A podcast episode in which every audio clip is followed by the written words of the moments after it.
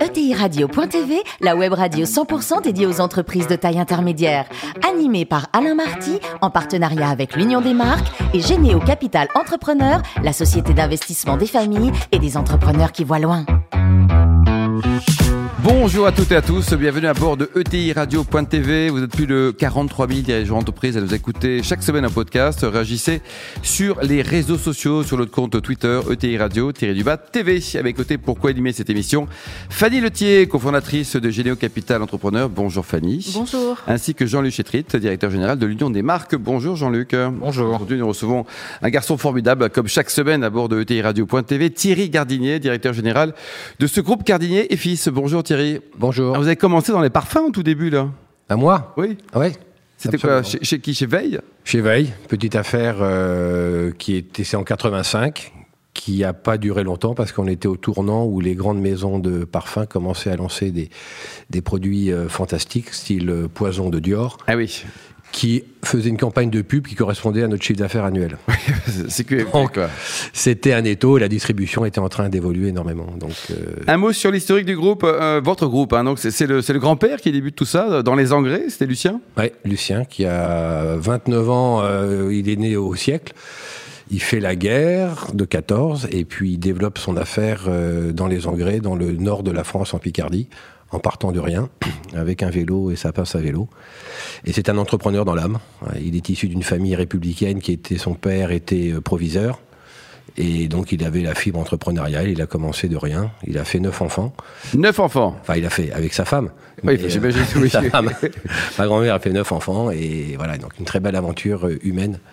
Et donc ça continue avec votre, votre père? Oui, et son frère, dans les années 50, 60. Donc c'était une ETI qui est devenue une énorme, une grosse entreprise et ils avaient, euh, ils avaient à peu près 25% du marché des engrais en France. Ils se sont installés aux États-Unis euh, début 70 et ils ont pris acheté une grosse usine euh, en Floride, pour ça qu'on est un petit peu en Floride, qui a pris 10% du marché américain des engrais. Et ils n'avaient pas un rond à l'époque. Et il y avait bah, à la fin, ils en avaient quand même, non? Ouais, mais quand ils ont acheté en 72, ils n'avaient pas beaucoup d'argent, donc ils sont allés se débrouiller pour trouver des financements bancaires, des, des associés. mon père était à la manœuvre. Et puis ensuite est arrivé euh, le choc pétrolier de 73 ou le 74, 74, le phosphate. On avait des mines de phosphate pour faire des engrais.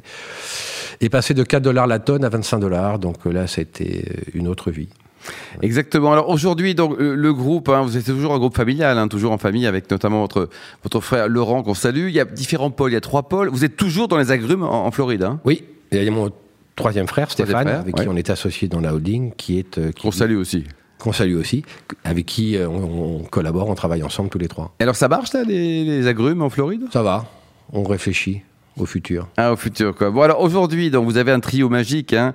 Euh, les Crières, Taïwan et Drouan. Enfin, il y a ces, trois noms, trois marques magiques. On en parlera peut-être tout à l'heure avec, euh, avec Jean-Luc. Oui. Alors c'est sûr que ce sont, euh, à la différence de, de certaines autres marques qui sont très jeunes, ces trois marques, alors on va dire les Crières sont un peu plus récentes, mais entre Taïwan et Drouan, il y a quasiment entre 70 et 100 ans d'histoire. Et, c'est ça qui, on aime bien ça. C'est un peu nos patrimoines. Euh, ça nous rapproche de ce qu'on aime.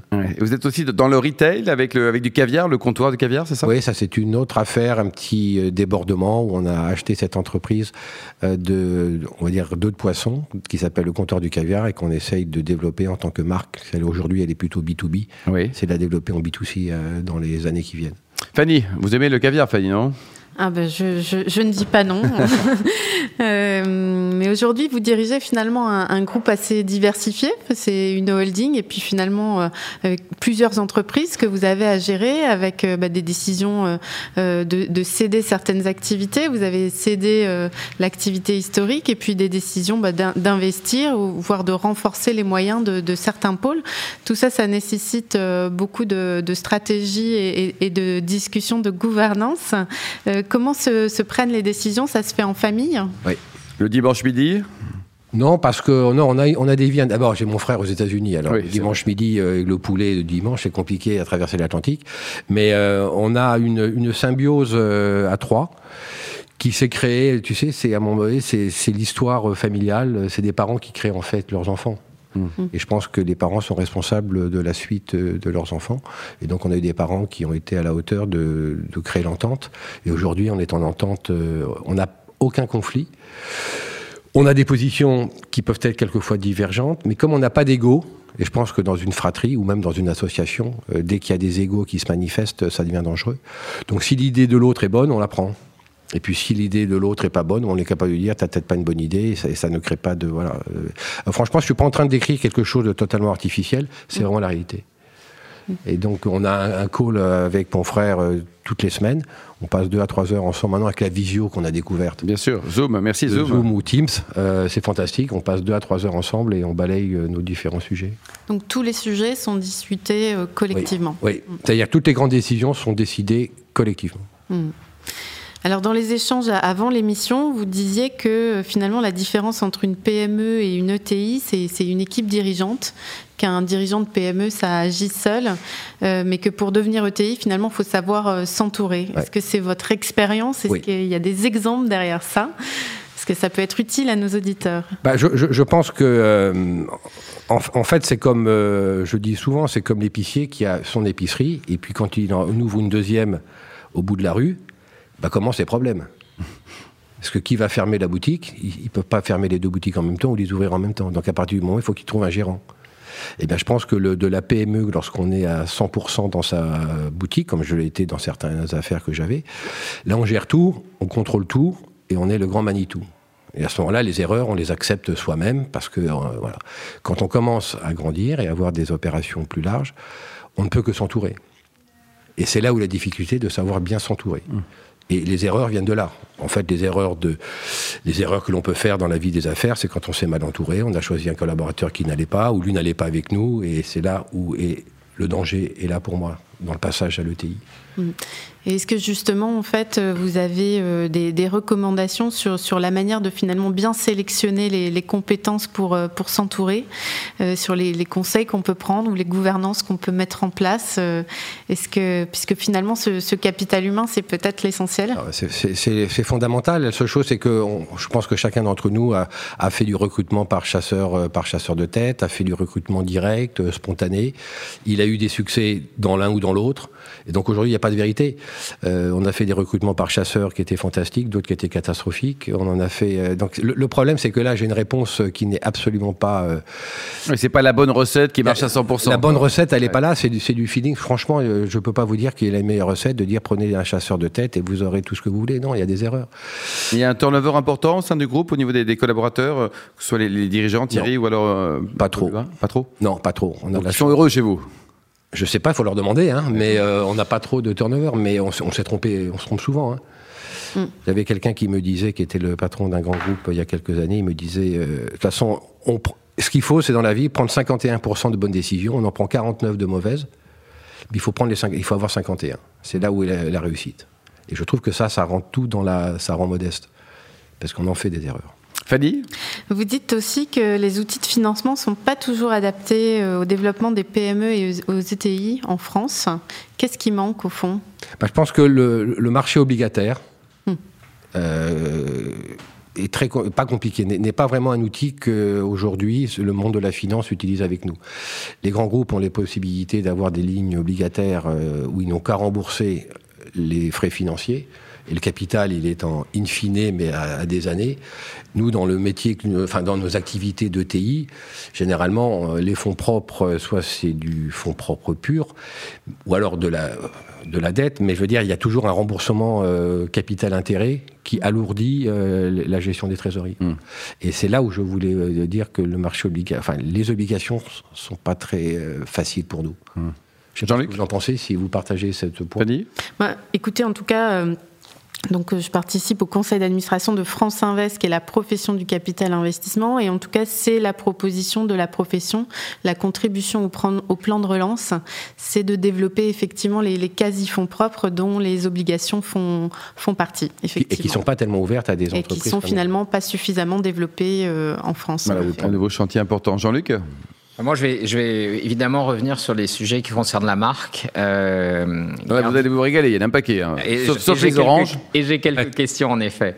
Parce que Gardinier n'est pas une marque connue. En revanche, les marques qui sont dans, euh, que vous avez développées sont toutes des marques, on a dit euh, tout à l'heure, presque magiques. Elles sont symboles de la haute cuisine, du savoir-faire français, du luxe, à la fois aussi de cette dimension patrimoniale qui, qui, fait leur, qui fait leur valeur. Je sais, je crois que vous attachez une importance enfin, énorme à cette valeur ajoutée de la marque. Est-ce que vous diriez que c'est vital dans votre domaine d'activité? Et si oui, pourquoi et, comment vous voulez, vous développer, ces marques? Ah, c'est vital. Je veux dire, toutes les décisions que l'on a prises dans les 10-15 dernières années d'acquisition pour constituer le groupe n'ont été prises qu'à condition que nous avions une marque forte et installée. À partir du moment où euh, nous sommes, vous voulez, on est dans le métier de la restauration, mais on n'a jamais prétendu être des chefs mm. ou des, cuisiniers ou être euh, voilà. Donc on est des restaurateurs entrepreneurs ou des entrepreneurs qui sont dans la restauration. Donc la valeur de la marque est fondamentale. Comme on n'a pas de nom, et vous l'avez dit tout à l'heure, notre nom n'apporte rien et n'est pas connu, on ne cherche pas à le faire. Est-ce que vous cuisinez à titre personnel quand même, Thierry? Ça oui, mais bon, je suis très basique, mais j'adore que je, cuisine. D'accord. Ne prétendez, je prétends à rien. Mais on n'a pas cette prétention-là, on l'a jamais eu. Donc la marque, c'est fondamental. Alors justement, quelles sont les valeurs de marque qui sont essentielles pour vous euh, quand vous décidez euh, d'en acheter ou d'en développer? Ben, Il faut pas qu'elle soit, euh, faut que la valeur de marque ne soit pas accrochée au fondateur, c'est-à-dire que le, nom qu'elle porte, elle peut au départ porter le nom du fondateur, ce qui n'est pas le cas dans les marques que nous avons, mais s'il y en avait, il faut que le, nom du fondateur, il faut qu'il soit mort. Bah à l'époque quand même de Taïwan, Vrina était quand même... Euh, c'était Taïwan, ils avaient l'intelligence, mon cher Alain, quand ils ont créé euh, Taïwan, de ne pas prendre Vrina. Oui, c'est ça. Un nom mm. fantastique qui remonte au Moyen Âge. Et différent des propriétaires. Et qui est différent des propriétaires. Les crayères aujourd'hui, il n'y a pas besoin de gardinier. Drouan aujourd'hui, il n'y a pas besoin de gardinier. Donc ça, c'est pour nous fondamental. Il faut parce que sinon, c'est très fragile pour euh, dans nos activités. Il faut que l'intuitu personné disparaisse le plus, sans pour autant ne pas être incarné. Hmm. Alors incarné, justement, euh, c'est un des sujets par rapport à la relation client. Hein, le client, il attend, il est exigeant hein, dans le domaine euh, dans lequel vous opérez, il est de plus en plus exigeant, il a de plus en plus envie qu'on le traite comme un roi. Euh, est-ce que vous pensez que dans ce domaine, il y a encore des champs d'amélioration possibles euh, dans votre activité? Et si oui, auxquels pensez-vous? Non, je, je, pense que dans. Euh, vous dites qu'aujourd'hui ça change, mais je pense qu'il y a 20 ou 30 ans, il y avait des, les clients qui allaient dans les grands étoilés ou qui allaient avec quand même des attentes qui étaient aussi. La qualité de service était bonne aussi à l'époque, vous voulez dire Peut-être qu'aujourd'hui elles sont légèrement différentes avec euh, les générations X, Y, Millennium euh, qui vont peut-être attendre différemment ça, mais la notion d'exigence a toujours existé. Mais pour répondre à votre question, à partir du moment où c'est les hommes, et j'entends certaines personnes qui le disent aussi, c'est l'incarnation par les managers, les dirigeants que vous mettez à l'intérieur de chacune des entreprises. Et là, je reviens à la question que vous me posiez tout à l'heure. S'entourer d'avoir les meilleurs euh, fait vivre la marque. Bien sûr. Alors, une dernière question euh, qui est un peu d'actualité d'une certaine façon euh, et qui est liée aussi à votre ADN, puisque vous l'évoquiez, votre grand-père était dans les engrais, enfin, le, sujet de la terre, euh, c'est évidemment un sujet important quand on a des activités comme les vôtres. Aujourd'hui, vous entendez, vous voyez cette pression sur des sujets d'environnement qui, qui, est montée hein, et qui monte encore. Qu'est-ce que vous faites de manière, presque simple, concrète sur ces sujets d'environnement On y est très attentif. Euh, comme vous l'avez dit, c'est un sujet qui est sur la table depuis quelques années à peine. Et donc on est en train aujourd'hui déjà de chercher à l'intérieur de nos, chacune de nos maisons ce qu'on fait déjà naturellement sans se rendre compte et sans, se rendre, sans considérer que c'est du RSE. Hmm. Donc là, c'est déjà la première enquête et on est en cours. Alors, le Covid nous a empêché la démarche, nous a ralenti de, 8-10 mois, mais ça, c'est la première chose. Et ensuite, c'est d'aller vers des principes simples, euh, qui est une démarche fondamentale. je ne pas, euh, rien, mais le plastique, tout ce qui est dans, les hôtels est important. Euh, la gestion des déchets, tout ça, c'est une priorité aujourd'hui pour nous et fondamentale. Thierry, pour terminer, vous étiez également propriétaire d'un très bon vin à Bordeaux, le Château Fédan-Ségur. Euh, votre meilleur souvenir de dégustation Félan Ségur, j'ai un souvenir de dégustation sur un Magnum de 82 il y a trois ans. Il fallait nous inviter ce jour-là, on était eh avec Fanny Jean-Luc. Hein. Un Magnum de 82 qui était fantastique. Et puis après, sur des souvenirs de dégustation, euh, c'est un, je me rappellerai toujours, un château euh, Latour 90 il y a 5-6 ans. Et c'était sublime aussi, quoi. Alors, je suis très Bordeaux, mais j'adore les autres vins parce que maintenant, je ne, Avec Taïwan, la cave je ne bois pas que du euh, Bordeaux, euh, mon cher Alain. Voilà. Merci beaucoup Thierry, merci également vous Fanny et Jean-Luc. Fin de ce numéro de ETI Radio.tv. Retrouvez tous nos podcasts sur notre site et suivez notre actualité sur le compte Twitter et LinkedIn. On se retrouve mardi prochain, 14h précise, pour une nouvelle émission.